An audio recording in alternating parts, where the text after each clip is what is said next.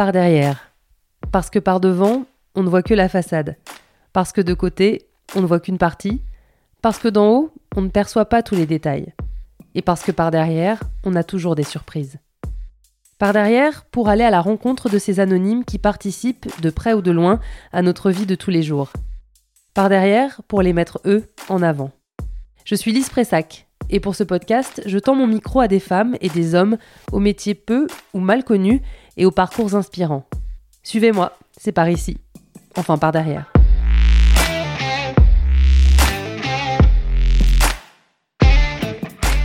Vous en êtes peut-être à votre cinquième de la journée. Il ne vaut mieux pas vous parler avant que vous n'ayez bu le premier. Il vous permet de tenir, ou bien au contraire, ne vous empêche pas de dormir. Le café. Vous l'achetez en grains, moulu, en capsule. Vous le préparez dans une cafetière à filtre, à piston ou une machine à café. Mais avant tout ça, il a fallu le torréfier ce café, le brûler. Et c'est peut-être Eric qui s'en est chargé. Il m'a donné rendez-vous à son atelier, un samedi matin, dans la zone artisanale de Rivedoux, sur l'île de Ré, en Charente-Maritime. J'arrive à vélo. L'indication pour le trouver, c'était première impasse à droite, après l'entreprise de bateau. Bonjour Bonjour Il y avait un truc plus simple à me dire, fallait me dire c'est là où ça sent bon en fait. Ah ouais, aussi Eh ouais, mais ça vient d'où? Ça va? Ouais, super Facile à trouver quand même Bah oui, en fait, c'est vrai qu'avec les bateaux, euh, c'est impossible de se planter quoi. Voilà. Tu fais quoi dans la vie? Torréfacteur, brûleur de café. Voilà, c'est passionnant. C'est mon métier. Alors ça ressemble à quoi le, métier de torréfacteur? Une, journée, une journée d'Eric, c'est comment? Ah, une journée d'Eric, elle est bien, bien, bien chargée parce qu'en plus, on déballe sur les marchés, sur le marché de la flotte, sur l'île de Ré. Donc forcément, euh, la journée, elle commence à 6h le matin pour déballer, installer, euh, servir les premiers clients, les commerçants, ou pas toujours. Il y a aussi des gens qui se lèvent tôt le matin, des travailleurs. Et puis, euh, et puis après, bah, j'ai mon fils qui vient prendre la relève. Et moi, je viens euh, sur, euh, dans mon atelier de torréfaction. Voilà, où je prépare des commandes, où je brûle du café, où je fais plein de choses comme ça. Dans l'atelier d'Eric, il y a le torréfacteur, en bas, une belle machine allemande bourrée d'électronique, et en haut, le grenier, là où sont stockés les immenses sacs en jute remplis de grains de café vert. Casquette 95. Et allez, c'est reparti. On fait du step en fait. C'est ça. on monte, on descend, on monte, on descend. Parce que le meilleur endroit pour stocker le café vert, c'est un grenier. Donc déjà, on s'approvisionne auprès d'importateurs. Certains pensent que je me déplace acheter mes cafés directement dans les plantations, mais non, non, ça c'est euh, le jour où je serai capable d'en acheter euh, 5 tonnes euh, chez le même producteur peut-être. Et euh, mais là, on n'en est pas là. Et puis surtout qu'il faut bien les connaître, il faut, des agents sur place. Donc on achète nos cafés chez des importateurs. Je travaille avec trois importateurs différents. Et puis euh, ensuite on a des commandes programmes ou pas, euh, ça dépend. On achète au cours, on achète euh, sur un programme de livraison sur l'année. On s'entend au niveau des prix puisque le prix du café change tout le temps. Tous les jours, le prix a changé. Donc euh, on essaie de, figer un petit peu la chose. Et puis euh, ensuite, en fonction des programmes de livraison, on reçoit notre café vert, donc non torréfié, dans des gros sacs qui font 50, 60, 70 kilos. Pour la plupart, c'est 60 kilos. Amérique latine, c'est souvent 70. faut se les trimballer. Et puis euh, ensuite, on stocke ça au grenier, à l'abri de la lumière, de l'humidité, très important. Euh, là, au moins, on peut le conserver des années. Si on veut bien conserver, il n'y a pas de souci. Et puis, une fois qu'on en a besoin, ben, on va chercher. Moi, j'ai un petit 5 kilos, un torréfacteur de 5 kilos. Donc, euh, je mets 5 kilos de café vert. Il en ressort à peu près 4 kilos 200, 4 kilos 3, suivant les cafés. Trouver le bon degré de torréfaction et essayer d'exploiter au mieux cette petite graine, lui faire sortir tous les arômes qu'elle mérite. Et voilà, c'est notre plaisir.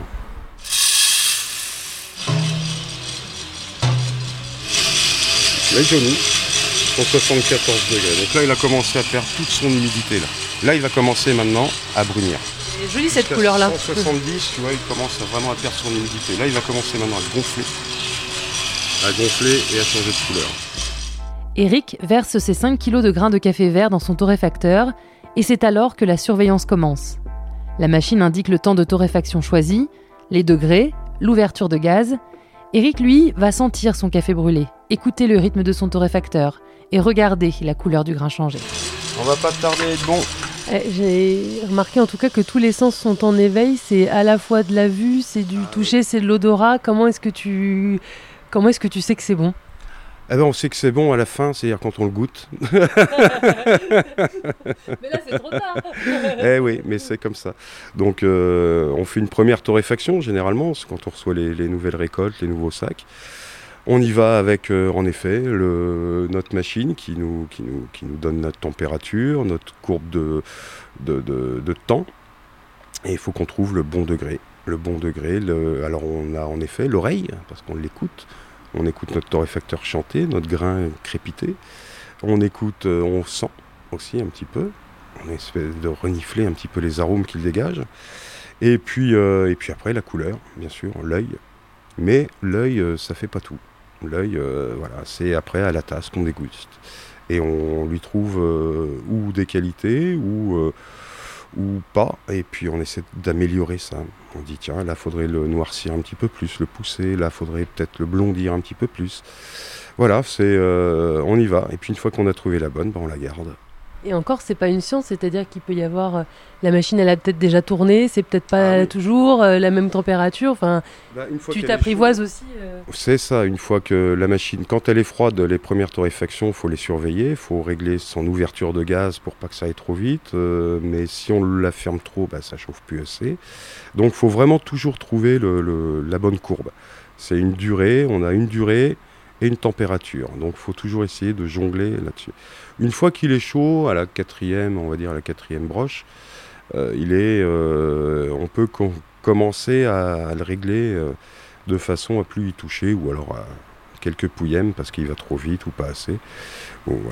On peut fermer le gaz à la fin pour le laisser finir gentiment. On peut... Il y a plein de techniques différentes. Tout se joue, on va dire, dans les 5, secondes de fin de torréfaction. C'est là où, euh, on peut euh, le rater parce qu'il n'est pas assez grillé ou, euh, ou le rater parce qu'il est trop grillé. Ça se joue à quelques secondes. Après, le refroidissement, il est très important pour figer les arômes. C'est-à-dire qu'un café qui sort du torréfacteur, il est tellement chaud, si on ne le refroidit pas, il va continuer de torréfier. Il va continuer de brûler. On va pas le voir à l'extérieur, mais ça va être de l'intérieur. Et là, il va commencer à, à- à perdre ce qu'on a cherché à obtenir. Donc il faut le refroidir très vite. Donc ça y est, tu vois, là, il est froid. Il a 3 minutes de refroidissement et euh, que je te disais, ça c'est euh, ça c'est l'une des choses les plus importantes. Le refroidissement. Vous figez les arômes. Et alors ensuite tu chausses tes lunettes et, et tu Et- guettes. Et je cherche les cailloux, les intrus. Voilà, exactement. Au moment où on l'évacue, quand il est froid, ou même pendant qu'il refroidit, on peut com- commencer à les rechercher. On retrouve tout un tas de petites choses dans le café, euh, de petits producteurs. hein. Ce sont des cailloux, euh, des petits morceaux de bois, des fois des morceaux de verre, euh, une fois une vis. C'est le truc le plus fou que t'aies trouvé, c'est une vis? Euh, ouais, quand même, ouais, quand même. Oh, les morceaux de verre, c'est pas mal non plus. Ouais, les morceaux de verre, on dit qu'est-ce que ça fait là-dedans, ça? C'est pas vraiment. La, la vis, encore, on se dit bon, ok, c'est c'est les parcheuses, c'est l'ensacheuses, c'est euh, qui a perdu, euh, voilà. Mais euh, les morceaux de verre, on se demande ce que ça fait là-dedans. ouais. Les cailloux, on le sait, hein, c'est au séchage. en ramassant le café, on se retrouve avec des cailloux. Donc il y a des sacs qui en ont plus souvent que, plus que d'autres. Euh, pour le même producteur, on peut avoir un sac bourré de cailloux et un autre n'en aura pas un. Donc ça, c'est comme ça. Et euh, par contre, c'est notre ennemi. l'ennemi des moulins, surtout. Voilà. On a vite fait de bousiller un moulin avec un caillou. Surtout les moulins céramiques. Ils n'aiment pas. ils n'aiment pas du tout. Donc comme ils sont plus lourds, généralement, ils sortent au début. Généralement. Et du coup, avec euh, à coup de 5 kilos, tu fais à peu près euh, une, vingtaine, une vingtaine de kilos par heure, c'est à peu près ça. À peu près, voilà. Entre, on compte à peu près un quart d'heure de torréfaction. Ça peut être 13 minutes à euh, 17, euh, suivant les cafés, suivant ce qu'on cherche à obtenir.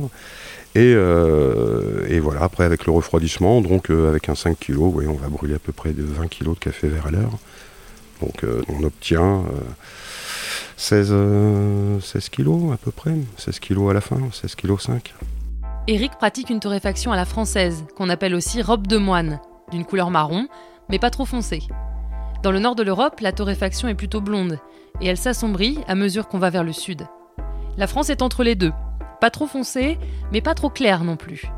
Eric, lui, pousse un peu plus sa torréfaction, elle est un peu plus sombre que la française traditionnelle. Mais il insiste, il n'y a pas de torréfaction idéale. Certains cafés ont besoin d'être plus noircis que d'autres, et certains, s'ils foncent trop, sont imbuvables. Et il y a autant de torréfaction qu'il y a de pays. En France, on n'ajoute rien, mais dans d'autres pays, dont Eric taira le nom, on met du sucre en fin de torréfaction. En Inde, on ajoute du beurre. Et après, il faut le laisser reposer ce café. Alors après, on le laisse dégazer, tout à fait. Pendant 24-48 heures, c'est bien.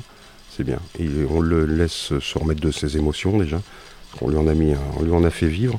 Et puis après, voilà, il dégaze. Il, euh, il y a comme une énergie qui, se dégaze de, ce café. Et si on l'étouffe, si on le ferme, parce que nous, nos gros bidons, on appelle ça des étouffoirs, c'est des gros bidons hermétiques. Et si on les ferme tout de suite, ils vont dégazer et euh, ils gonflent. Et quand on ouvre le bidon, ça pouf, on a tout l'air qui sort. On, vous avez peut-être déjà vu des, paquets de café gonflés. Et ben ça, c'est parce qu'ils n'ont pas laissé dégazer le café. Il a dégazé dans le paquet. Et pouf, on trouve des paquets des fois qui sont tout gonflés. Donc ça, on passe notre chemin, on ne prend pas le café. Oh, ça va, de toute façon, c'est de l'industriel, donc ça euh, ça va pas changer grand-chose au goût. donc ça veut dire tout simplement qu'il faut prendre son temps aussi. On peut pas te dire, Eric, j'ai besoin d'un café maintenant dans l'heure. Bah non, faut que, faut que je te le brûle, faut que je te le fasse euh, dégazer. J'ai mon stock. De toute façon, le stock, on l'a. C'est à nous de gérer le stock, à gérer euh, voilà, la phase dégazage, le stock voilà, prêt à, à, être moulu, prêt à être consommé. À nous de, voilà, à nous de gérer. Mais c'est vrai que non, moi je, ne vends pas un café fraîchement torréfié. Jamais. Je, le, je lui laisse. Euh, il faut prendre son temps. Comme toute la bonne cuisine ou comme toutes les bonnes préparations, il faut prendre son temps. Sinon, on rentre dans la phase industrielle et on cherche à faire du volume avant de faire de la qualité. Et dans, tout ce que tu dis, j'ai l'impression que ça ressemble un petit peu euh, au vin aussi, dans la, dans, ne serait-ce que dans les, textures, les saveurs, les odeurs, et puis dans le fait qu'il faut aussi prendre le temps de faire euh, venir l'arôme du vin. Bien sûr, c'est ça. Mais on est sur un produit de terroir, hein. on est un produit de terrain. On va parler de cépage sur les vins ou de variété d'arabica euh, sur, le, sur le café, mais euh, pour une même variété ou un même cépage, la terre sur laquelle il a poussé, l'ensoleillement, le taux d'humidité, va donner des goûts différents.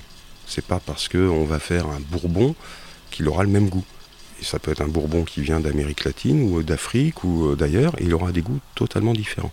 On va retrouver sa, sa qualité vraiment intrinsèque euh, du, bourbon, mais il y aura des subtilités, il y aura des goûts différents. Ça peut se garder combien de temps?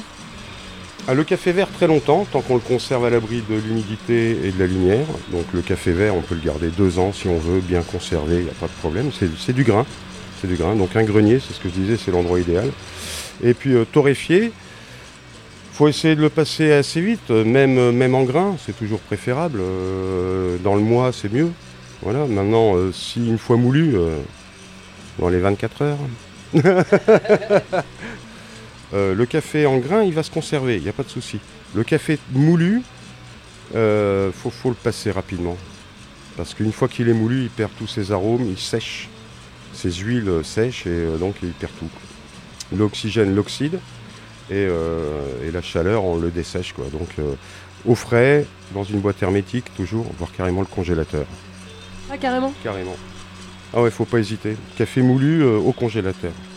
Vous le sortez, il est en poudre, hein. il n'est pas compact, il n'est pas. voilà. je savais pour le frigo, mais j'aurais pas osé le congélo. Si, si, ouais, ouais, il faut. Il faut. Si vous avez un gros stock de café moulu, congelez-le. Sinon, il va perdre. Pourquoi est-ce que tu fais ce métier? Ah, Je fais ce métier parce que je savais plus quoi faire. non, non, je viens de l'industrie. Et puis quand je suis arrivé dans la région, euh, ici il n'y a pas d'industrie.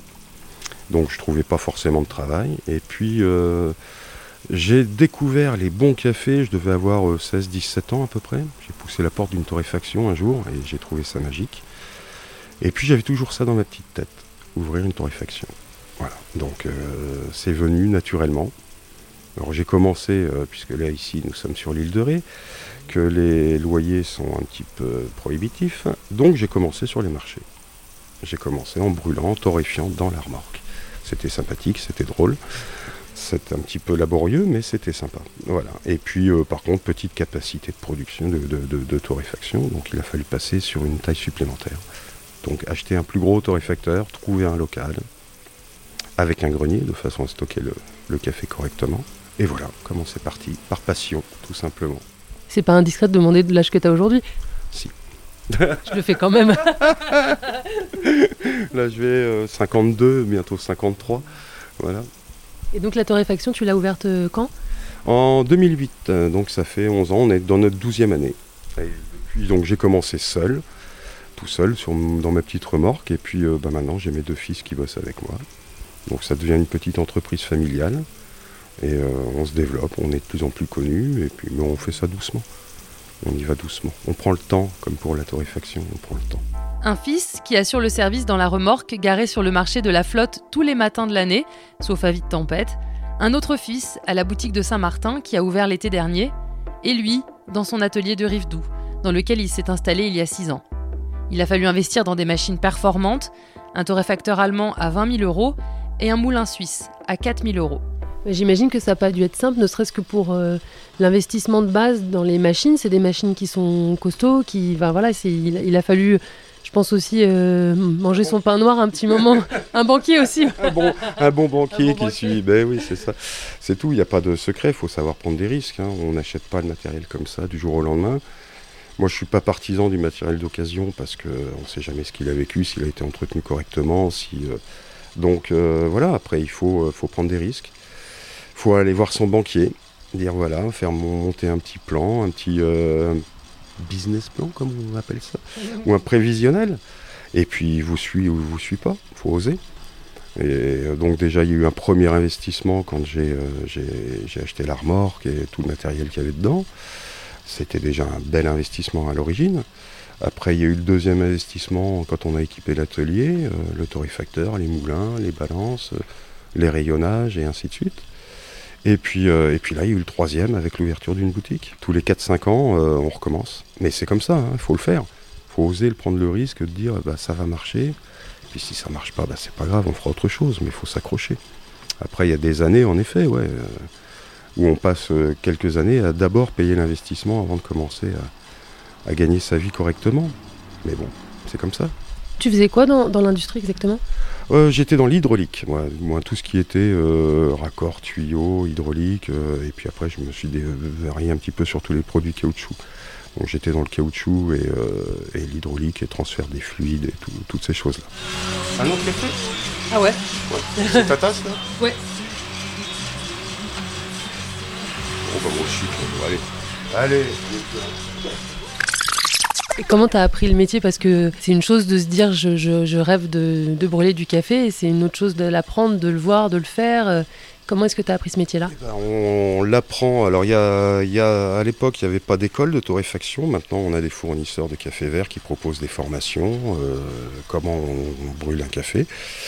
Donc euh, bah, on, le fait, euh, on le fait avec euh, les anciens torréfacteurs qui des fois vous donnent des conseils, on le fait avec les fournisseurs de café vert qui savent aussi vous expliquer certaines choses, et puis on le fait bah, avec le temps, on découvre, on se plante, on recommence, on, voilà, on découvre, on devient, on s'améliore. De toute façon, on cherche, moi je cherche toujours à améliorer ce qu'on fait, Je refuse de dire qu'on a trouvé l'idéal, qu'on est les meilleurs, que c'est pas vrai d'ailleurs. Et puis il n'y a pas une torréfaction idéale, même si certains vont le dire. Ça va dépendre des palais, du goût des gens. Il ne faut pas dire c'est nous les meilleurs, on est les plus beaux, on est les plus forts. Donc il faut chercher à s'améliorer et surtout répondre euh, au goût des gens. C'est ce qu'ils attendent. On ne peut pas leur imposer, euh, leur dire c'est ça, euh, vous n'avez aucun goût, ça c'est ce qui est bon, vous, vous savez pas ce que c'est. Non. Si les gens vous disent moi j'aime pas ça, si la majorité des gens vous disent j'aime pas, il bah, faut peut-être faire autre chose. Tu vas me prendre pour une grosse alcoolique, parce que ça me fait penser aussi au vin, parce qu'on m'a, toujours dit, quand on demande, euh, quand on demande, je demandais à un onologue c'est quoi un bon vin, il disait bah, le bon vin c'est, celui qui te plaît en fait. Exactement. Mais exactement. Pourquoi on fait, euh, moi je fais 17 cafés différents? Parce qu'il y a 17 goûts, arômes et, euh, différents. On pourrait en faire 50, on aurait 50 goûts différents. Et dans le vin, on retrouve exactement la même chose. Bon, ça me fait plaisir, c'est pas moi qui suis alcoolique alors. J'aime le vin aussi. Et les bons whisky, c'est pareil, ce sont des produits de terroir. Je dis toujours des produits de terroir, c'est la terre aussi déjà, avant tout. La variété, parce qu'il faut que la variété se prête à la terre, et la terre va donner le goût. Et le soin que va lui apporter son viticulteur dans le vin va être très important. Est-ce qu'ils vont faire une récolte à la main? Est-ce qu'ils vont, euh, voilà, ce que nous on appelle du picking dans le café, on ne récolte que les grains mûrs à la main. Donc c'est des gens qui sont qui passent tous les jours, et ils ne récoltent que le mûr. Pareil pour le vin.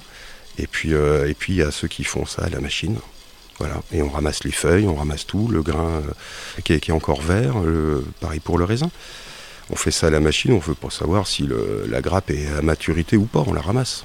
Allez hop, c'est pas grave on fera un mélange. Donc voilà, ça ce sont des produits de qualité. On prend le temps.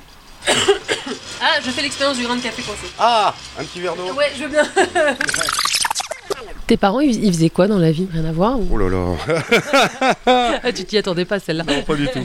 Bah, ma mère, elle a été une bonne mère comme à l'époque. C'était une mère au foyer qui a bien élevé ses gamins, qui a été une mère formidable. Et puis, euh, et puis j'ai mon père qui était euh, sous-marinier. Donc euh, voilà, j'ai reçu une éducation peu militaire. Et puis voilà, et puis après, ça, ça s'est fait comme ça. C'était mes parents voilà, qui m'ont appris pas mal de choses. Mais bon, ça c'est bien plus tard qu'on s'en rend compte. Donc t'as pas forcément baigné dans les, dans les grains de café, ça c'est ah, plus un... Ouais. Absolument pas. Non, non, j'ai vraiment découvert les bons cafés assez tôt. J'étais adolescent, ouais, je devais avoir 16, 17 ans à peu près. Et là, j'ai découvert autre chose. Autre chose que ce que je buvais chez moi, qui était vraiment pas bon du tout. On était sur quoi? De la cafetière filtre? On était sur du Robusta On était sur quoi? mère 100% euh, Robusta. Euh, que quand ma mère a fait ça chez elle, je gueule. parce que rien qu'à l'odeur, je dis c'est pas vrai que tu m'as fait ça. Mais donc maintenant j'amène mon café systématiquement. Elle est contente, je la fournis comme ça. Mais non, non, ça n'a pas été l'éducation de première. Par contre, elle est, elle est du Nord ma mère. Donc euh, la cafetière sur le, au, tout le temps. Tout le temps. Il y avait toujours du café chez moi. Il n'y a pas une journée où il n'y avait pas un peu de café euh, au chaud quelque part. Voilà, c'est important ça. Parce qu'il y a toujours quelqu'un qui passe aussi. C'est aussi ça. C'est comme ça. Dès que quelqu'un passe, on offre le café. Ça fait partie des, des mœurs. C'est quoi le moment que tu préfères? Est-ce que c'est ce moment-là avec ta machine à brûler Est-ce que c'est le, le moment où tu es sur le marché avec les clients? Est-ce que c'est la boutique et c'est un peu de tout ça? C'est un peu tout. J'aime le contact avec les gens, j'aime le contact avec les clients. C'est très important. Le client, c'est celui qui nous fait vivre, c'est celui qu'il faut écouter. C'est lui qui va nous apporter ce qu'on doit améliorer ou pas. C'est ce que je dis, il ne faut, pas lui, faut pas lui imposer. C'est pas bien ça. Mais j'aime bien être aussi un petit peu peinard ici, à m'occuper de mon café et puis à préparer mes commandes, à, euh, voilà, travailler sur autre chose. Mais j'aime euh, ouais, mon métier dans, tout. Euh, j'adore le matin. Quand je me lève le matin, en ce moment, on a des levées de soleil de toute beauté, on a le calme, on a les déballeurs du marché, l'ambiance du marché. Ça, c'est rock'n'roll, on adore. Et puis voilà, et puis la boutique, c'est autre chose. Là, on est plus, plus posé, on prend plus le temps de discuter avec les gens, de leur faire goûter les produits leur faire sentir les thés aussi, puisqu'on a quand même pas mal de thé. Alors que sur le marché, c'est plus de la consommation. Donc là, on est plus dans le rush. On prend moins le temps de discuter avec les gens, mais euh, c'est une très belle ambiance. Voilà, c'est complètement, c'est des univers totalement différents. Bonjour. Bonjour, un crème et un thé vert. Et un thé vert nature, parfumé Parfumé. Alors, voilà votre monnaie. Merci. Et les deux petits cafés. Donc, tu as deux fils, tu le disais, qui, qui travaillent avec toi. Comment, comment ça s'est fait Ça, c'est tu leur as filé le virus C'est qu'à un moment donné, il y a eu besoin de bras et puis ça s'est fait comme ça Ou ils faisaient quoi, eux, comme études euh, bah, Alors, j'en ai un qui, était dans la restauration, l'aîné. Il a quel âge? 25 euh, ans. 25 ans, il a goûté la restauration, donc lui, c'est un petit guerrier.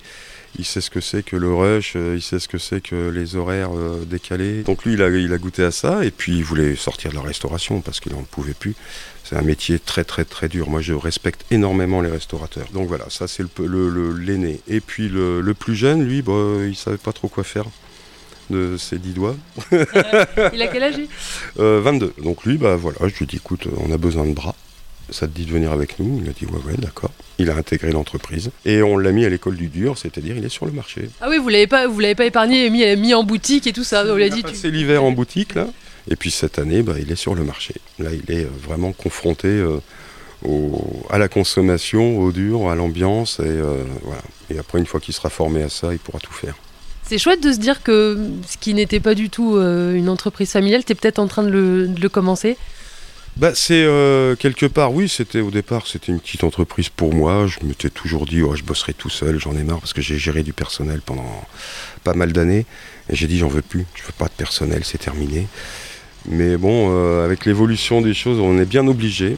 Donc euh, autant le faire en famille. Et puis c'est ce que je me suis dit à la fin. J'ai dit, mais écoute, cette petite entreprise, puisqu'elle grossit, qu'elle est amenée à durer, bah, autant que ça leur revienne. Donc si ça leur revient, bah, vaudrait mieux qu'ils sachent euh, de quoi il s'agit, comment on brûle du café. voilà. Et puis bah, ils, ont pris le virus. Et ils se sont mis à apprécier les cafés, à, bien en parler, à les découvrir, à, savoir ce qu'il en est. Ça doit être une sacrée fierté. Euh, bah, on verra après, ouais. Ouais, ouais, on verra. Un investissement sur le long terme. Je me prononce pas pour le moment. non, mais c'est ça, ouais, on sait jamais de quoi est fait l'avenir. Donc, euh, mais c'est vrai que oui, c'est, faut pas être fier. Je sais pas si je les emmène dans le bon chemin, parce que c'est pas un métier facile. Hein. Faut en vendre des kilos, il faut en vendre des cafés par rapport aux investissements que ça représente, au temps qu'on passe, au, euh, et puis donc il faut, euh, voilà, l'avenir nous le dira si vraiment c'est une très bonne, euh, si c'est une réussite. Ça en prend le chemin gentiment, mais il faut rester humble. Tout s'arrête euh, du jour au lendemain, si on veut même quand on le veut pas des fois. Donc euh, faut faire attention. Oh t'es beau toi Ah qu'il est beau Magnifique. Il a une belle couleur. Tu fais quoi du reste de ta vie? Euh, à part brûler du café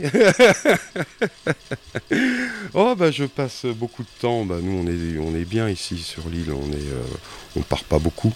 On part un petit peu en hiver quand même quand on est en vacances. Mais sinon, bah, on a beaucoup d'amis ici, on est toujours très occupés. Je fais beaucoup de motos. À l'occasion, c'est moto, moto. Et puis, euh, on passe beaucoup de temps. On a énormément d'amis, on se connaît tous ici. Donc, euh, on passe beaucoup de temps les uns chez les autres. euh, voilà, passer des soirées ensemble, à passer du temps ensemble.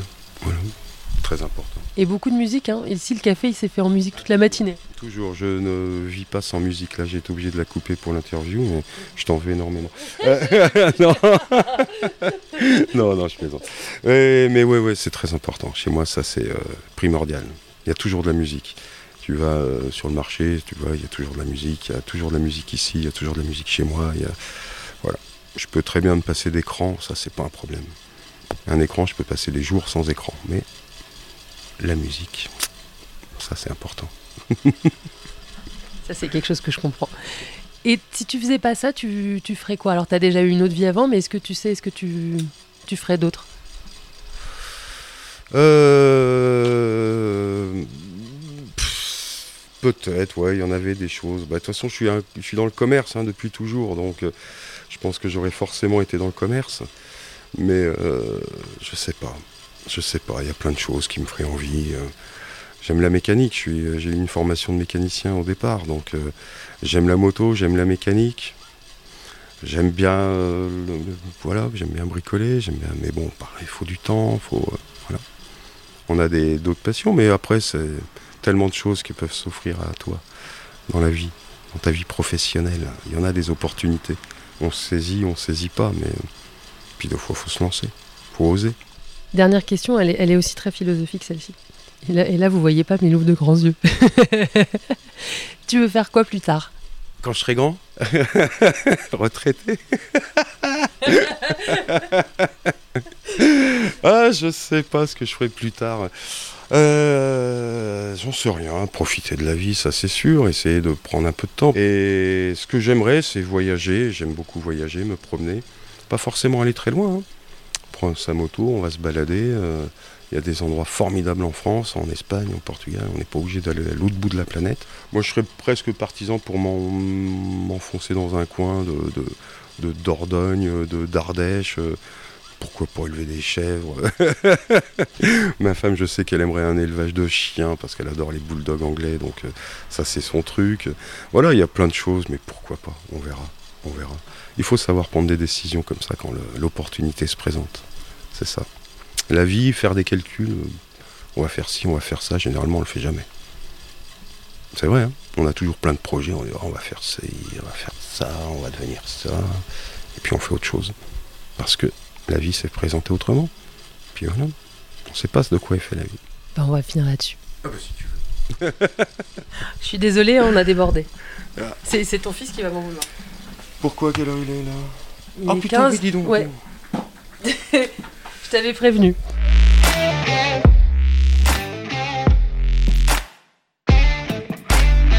Vous venez d'écouter Par derrière, un podcast de Lise Pressac réalisé par Loïc De Oliveira. Si l'épisode vous a plu, n'hésitez pas à en parler autour de vous, à le partager sur les réseaux sociaux, à laisser des étoiles et des commentaires, à vous abonner. Ça nous aide à faire vivre ce podcast. Merci et à bientôt.